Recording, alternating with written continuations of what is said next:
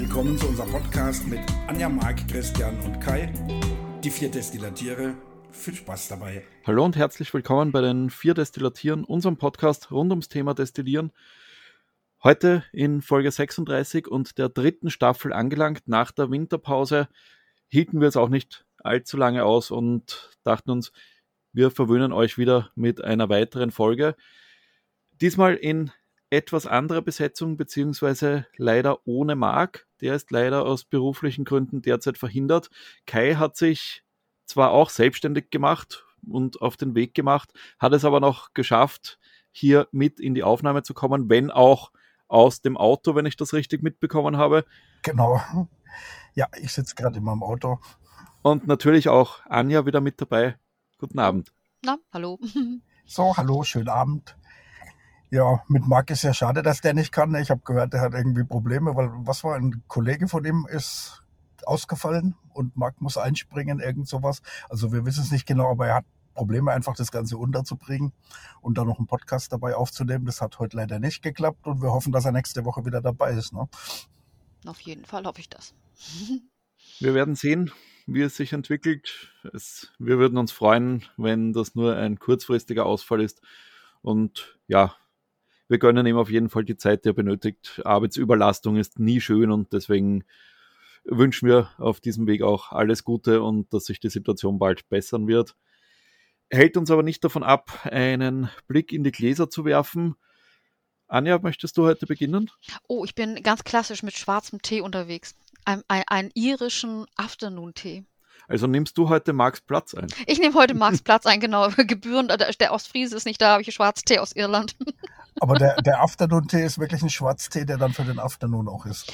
Ja, also er, er ist nicht ganz so bitter wie der Morgentee, aber kann man gut trinken, finde ich. Wir, wir, hatten das ja schon mal, dass wenn ich abends einen Kaffee, also einen Tee trinke, dann, dann kann ich einfach nicht schlafen, dann bin ich mhm. wach.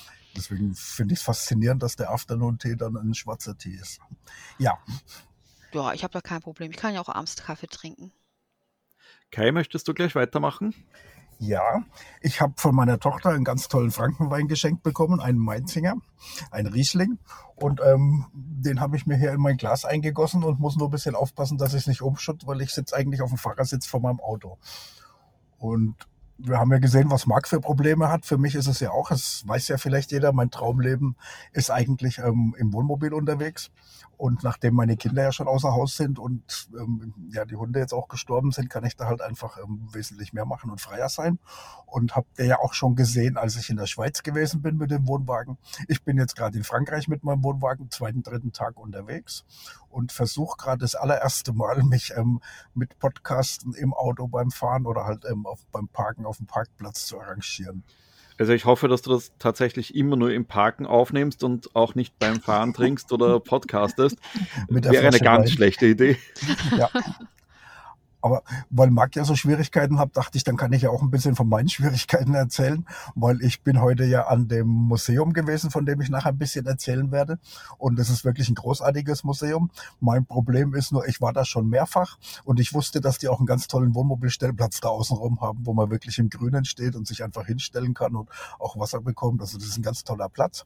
Und da wollten wir eigentlich hinfahren und da wollten wir dann podcasten. Und dann habe ich gemerkt, dass das Internet da viel zu schlecht ist und ich da keine Chance gehabt gehabt hätte. Und ich bin überhaupt schockiert, wie schlecht das Internet hier in Frankreich ist. Wir sind nach dem Museum nochmal 80 Kilometer gefahren, bis wir jetzt hier an der Rhone einen schönen ähm, Stellplatz gefunden haben, der gleichzeitig LTE hat, so dass wir aufnehmen können und einen schönen Stellplatz haben. Ja, unerwartet. Ja, das Leben unterwegs ist schwierig. Ich nehme an, ihr habt vielleicht zu Hause auch manchmal Schwierigkeiten mit Podcasten und, und Familie und Arbeit alles zusammen. Bei, bei Anja war es ja mal das Internet, was zu schlecht gewesen ist. Das war nur einmal, aber das war dafür ja. auch ganz kompletter Ausfall, ne? Ja. Gut, dann vervollständige ich noch die Gläserrunde. Ich habe mir heute einen Weizenbock hergestellt. Eigentlich dachte ich, es wäre ein Steinbier. Die Flasche sieht zum Verwechseln ähnlich aus. Und das Besondere an dem Steinbier wäre gewesen, dass das mit in gluterhitzten Steinen gebraut wird und deswegen wow. auch geschmacklich ganz was Eigenes darstellt. Jetzt ist es unter Anführungsstrichen nur ein Weizenbock, trotzdem sehr gut und ja, wird wahrscheinlich auch nicht alt werden. Nee, eine halbe Stunde, ne? genau. Ja, Wenn es Glück hat. Wenn es Glück hat, genau. Habe ich auch noch nie gehört. Steinbier klingt auch sehr spannend. Ja, das verbreitet sich in letzter Zeit immer mehr, ist eigentlich eine, ja, fast schon ausgestorbene Braumethode gewesen, aber anscheinend entdecken das gerade jetzt die jungen kreativen Brauereien immer mehr für sich, dass sie eben auch solche historischen Verfahren wiederbeleben und da etwas daraus machen. Da haben wir das Stacheln kennengelernt. Da waren wir irgendwie zu so einem Biertasting mit Käse und da sagte auch irgendwann, ja, man müsste doch mal die alten Sachen rausholen und das Bier stacheln. Und äh, wir, hm, Stacheln, was meint denn der? Und dann hat er so einen Stachel rausgeholt und uns gezeigt, wie er halt dieses Bier damit ähm, schaumig, cremig, warm gekriegt hat. Das war auch eine spannende Erfahrung. Das ist eben auch ganz uralt aus irgendeinem Mittelalter, wo äh, Bier viel zu kalt war und die halt immer irgendwie ihr Bier warm kriegen mussten. Das heißt, das war aber auch ein glühender Stachel wahrscheinlich, den man mal kurz in das Bier reintaucht oder sowas oder warm. Genau, der wird mit, mit, mit einer Gasflamme ähm, äh, angeheizt, bis er glüht. Und dann kommt er in dieses Bier, dann wird er halt gedreht, gedreht und hochgezogen, wie, ähm, wie macht man das dann?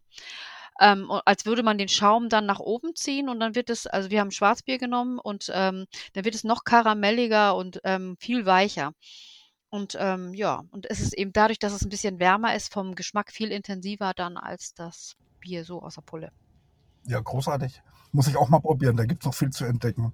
Wenn du das mit dem Glühen nämlich gesagt hast, da habe ich an dieses, ähm, an die portugiesischen Portweinflaschen gedacht. Weil das ist auch, was man kennt jetzt bei uns ja, dass man den Korken mit dem Korkenzieher aufmacht. Das ist bei einer 30 Jahre alten Portweinflasche nicht mehr möglich, weil der Korken sich da praktisch zersetzt hat. Und mhm. dann würde man sagen, der Wein korkt und schmeißt den halt weg.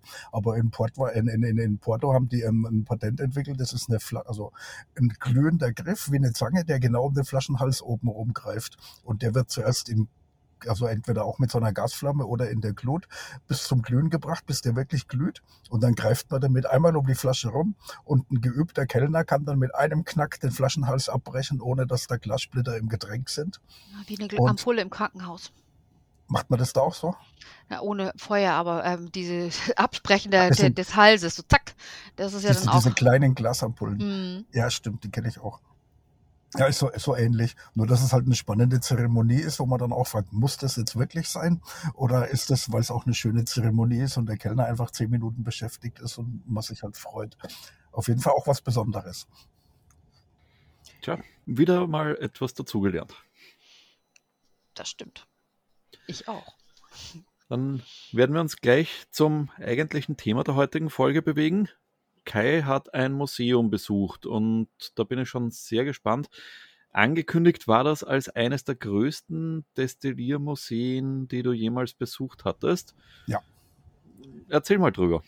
Also ich war ja sehr begeistert von dem in der Schweiz, von diesem ähm, Schweizer Brennereimuseum, weil das alles so wahnsinnig ähm, multimedial toll da aufbereitet war.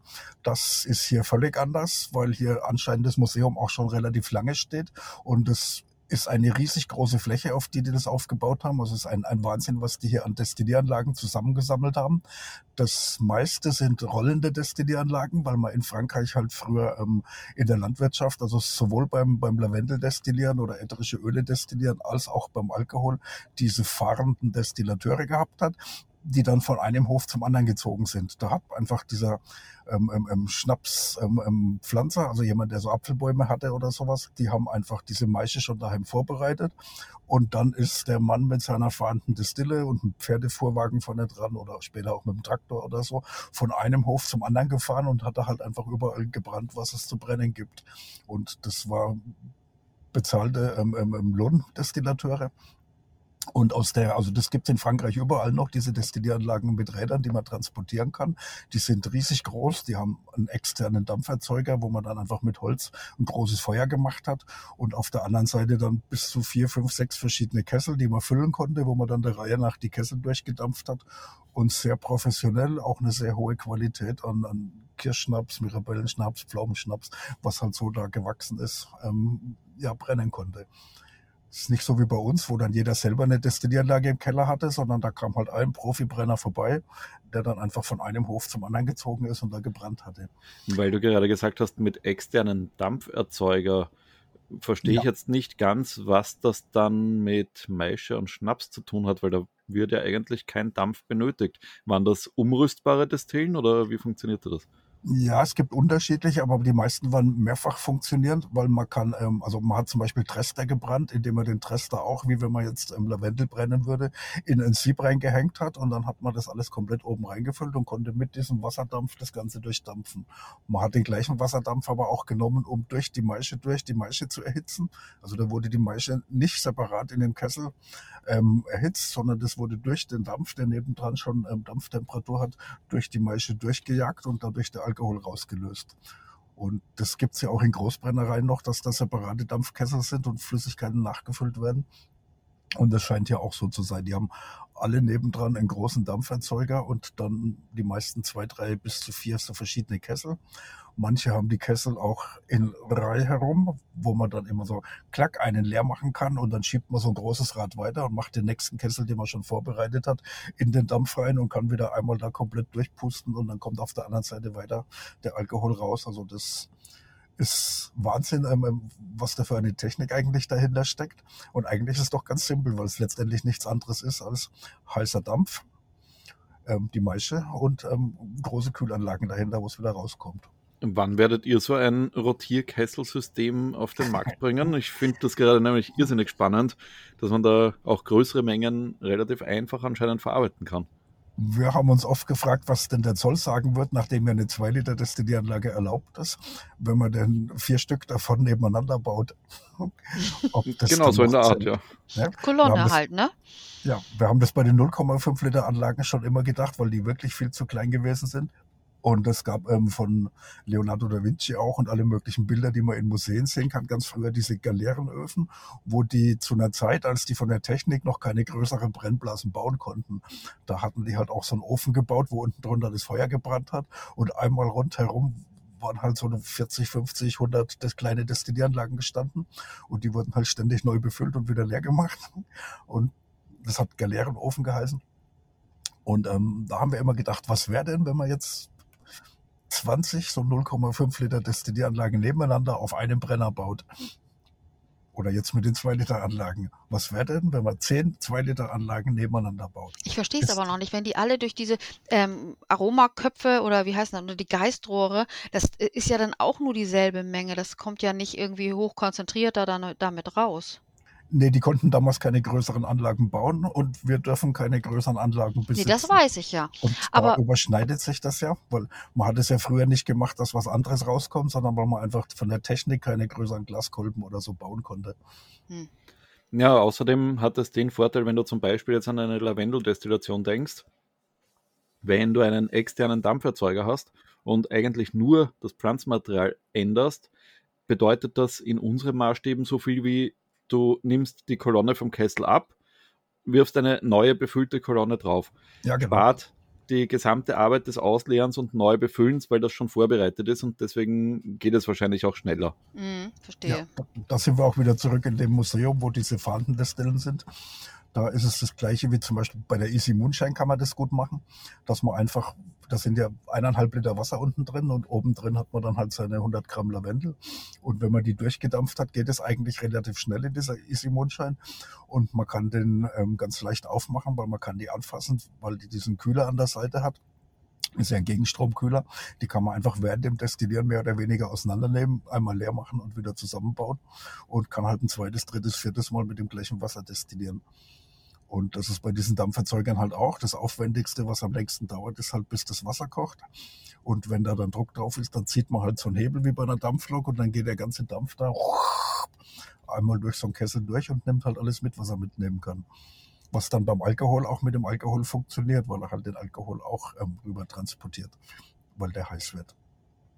Aber was ja eben vielleicht noch viel interessanter ist, was gar keiner weiß, es gibt ja noch andere Sachen, die da auch ausgestellt werden.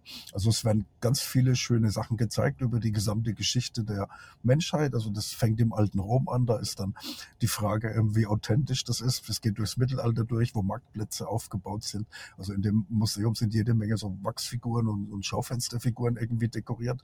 Es sind auch einige Sachen drin, wo dann ähm, irgendwelche Gespräche zwischen den Leuten passieren, die sich unterhalten und wo dann mit einer Lasershow das Gesicht sich halt bewegt und man sehen kann, wie der spricht. Und das ist auch ganz schön gemacht eigentlich. Und es sind halt auch wirklich einmalige Sachen drin, wie zum Beispiel eine Wäschedestillieranlage, wo man damals auch diese Destillieranlagen möglicherweise zu einer Zeit, ähm, wo man dann keinen Schnaps gebrannt hat oder kein Lavendel destilliert hat, genommen hat, um ähm, einfach Wäsche zu waschen. Das ist in der Ausstellung da eine ganz normale Dampfdestillieranlage, weil das ist das Gleiche. Da ist ein großer Kessel, wo Dampf drinnen ist. Dann sind die Kessel, wo die Früchte oder die Pflanzen drin sind. Und in dem Fall ist halt große Betttücher, weiße Wäsche drin. Und da wurde halt für ähm, Hotels oder für, für Höfe oder sowas die Wäsche drin ähm, gedämpft. Hatten wir das nicht kürzlich erst mal als Randthema, ob man Kleidungsstücke destillieren kann? Ja. Da haben wir eigentlich die Antwort. ja, aber ich glaube, es hat nochmal einen anderen, ähm, einen anderen Grund. Da gab es viele Dinge, die destilliert wurden. aber ich glaube, dass in diesen Hotelanlagen oder so heute ja auch noch Wäsche gedampft wird. Ja, man, früher wurden, glaube ich, auch so Stärkekragen, also gestärkt noch, dass die dann so bleiben, wie die sind, nach dem Bügeln oder sowas. Und ich glaube, das hatte alles was mit Dämpfen zu tun, so wie man heute noch ein Dampfbügeleisen nimmt, wurde, glaube ich, Wäsche gedämpft. Ja, genau. Ist es nicht, um es schneller glatt zu kriegen? Ähm, das ist einfach mit heißem Dampf. Also es gibt doch heute solche aufpumpbaren Dinger. Da packt man sein Hemd drüber und dann wird ein heißer Dampf durchgezogen und ähm, dann ist das Hemd gebügelt. Oder ja, das T-Shirt und sowas dann. Ich habe das in irgendeiner Reinigung gesehen. Da haben die so ein Ding gehabt. Da haben die die Wäsche rübergezogen, aufgepumpt und dann pff, Dampf. Und dann wurde das äh, Teil dann Wäschestück runtergenommen und war fertig. In dem Museum sind die Beschreibungen ähm, nicht wirklich ausführlich. Man steht halt irgendwo, wo dann steht, das ist eine Wäschedestille. Und dann steht irgendwann dabei, wann diese Destillieranlage für wen gebaut wurde und wie die irgendwie in diese Sammlung gerutscht ist. Aber es steht eigentlich nicht wirklich dabei, ähm, wie die Wäsche gedämpft wurde. Aber die haben außenrum ähm, einfach wahnsinnig toll aufgebaut. Da stehen dann halt ähm, drei Frauen am Waschen und man kann das sehen, wie die eine die Wäsche aufhängt und eine andere, die da in die Destillierlage reinfüllt und solche Sachen. Also ich glaube, dass die einfach versucht haben, mit den Figuren, die da stehen, dann die Destillieranlage oder die Funktion der Anlage zu erklären. Und im Großen und Ganzen geht es ja doch ums Saufen. Es sind dann auch viele Figuren, ähm, die dann eindeutig auch betrunken aussehen. Ich zeige dann ein paar Fotos bei Facebook, aber das ist schon ähm, ja auch sehr beeindruckendes Museum und letztendlich nicht für jeden wirklich weit weg. Das ist bei, bei Lyon, je nachdem von wo man in Deutschland fährt, sind es bloß ein paar hundert Kilometer. Und wenn man irgendwie durch Frankreich durchfährt oder nach Spanien oder sowas in die Richtung fährt, dann liegt es immer auf der Strecke mitten in Frankreich und kann ich auf jeden Fall jedem empfehlen ich habe ja auch schon gesagt, dass ich da schon öfters gewesen bin. Die haben in dem Museum auch ähm, je nach Saison dann unterschiedliche Dekorationen. Und ich habe das schon zweimal oder dreimal an Halloween gesehen. Das war, weil wir in Hessen immer diese Herbstferien hatten und dann da vorbeigefahren sind nach Spanien. Da war das ähm, immer sehr beeindruckend, wie die einfach diese gigantische Ausstellung dann komplett gruselig gestaltet hatten. Und an Weihnachten ist es auch sehr extrem ähm, weihnachtlich, dann französisch ausgebaut. Da war ich jetzt aber zu spät. Also wir sind jetzt dann heute hier gewesen und da war von Weihnachten nichts mehr zu sehen. Es war die normale Ausstellung, die wir gesehen haben und wo ich dann die Fotos auch von zeige. Würde ich auf jeden Fall jedem mal empfehlen, dahin zu fahren. Und ich muss feststellen, das klappt ja doch ganz gut hier mit dem Podcast in meinem Auto. Jetzt habe ich wieder ziemlich viel geredet und wir haben erst 18 Minuten rum, 20 Minuten. Da dürften wir glatt noch mehr reden. Vielleicht fehlt uns ja Marc, dass wir heute keine halbe Stunde voll bekommen. Ich hoffe mal, dass die Spur jetzt nicht verloren geht. Seid ihr noch da? Ja, ich höre jetzt nichts mehr. Genau, Kai hat Kai gerade einen Aussetzer des Internets. Ja, ich nehme mal an, da haben wir einen genau, Podcast-Fehler. Möglicherweise jetzt das Ganze am irgendwo Internet, noch was zustande kommt. Wobei das von meiner Wäre Seite schade, wenn wir die Folge frühzeitig beenden müssen, aber falls die Technik nicht mitspielt, aber so wie werden wir das sind, auch in Erwägung ziehen. Ja heute auch nicht mehr da. Ja, aber ich höre auch nichts mehr von Kai. Also irgendwie ist er uns abhanden gekommen gerade. Ja, ne? er scheint jetzt komplett weg zu sein. Das ist eben leider eines der Probleme, wenn man unterwegs aufnimmt und nicht in der vertrauten Umgebung. Das stimmt. Das Netz ist ja nicht überall gut. Wir hatten das ja auch, als wir auf, äh, in Italien waren. Da wollten wir ähm, auch Yoga äh, online eben geben. Und da hat es eben auch nicht funktioniert. Das Netz war auf einmal komplett weg. Da waren wir irgendwie 24 Stunden im absoluten Off. Jetzt hoffen wir mal, dass Kai nicht dasselbe hat jetzt. Ja, wir haben ja äh, Bier und Tee, ne? Genau. Sind bestens versorgt.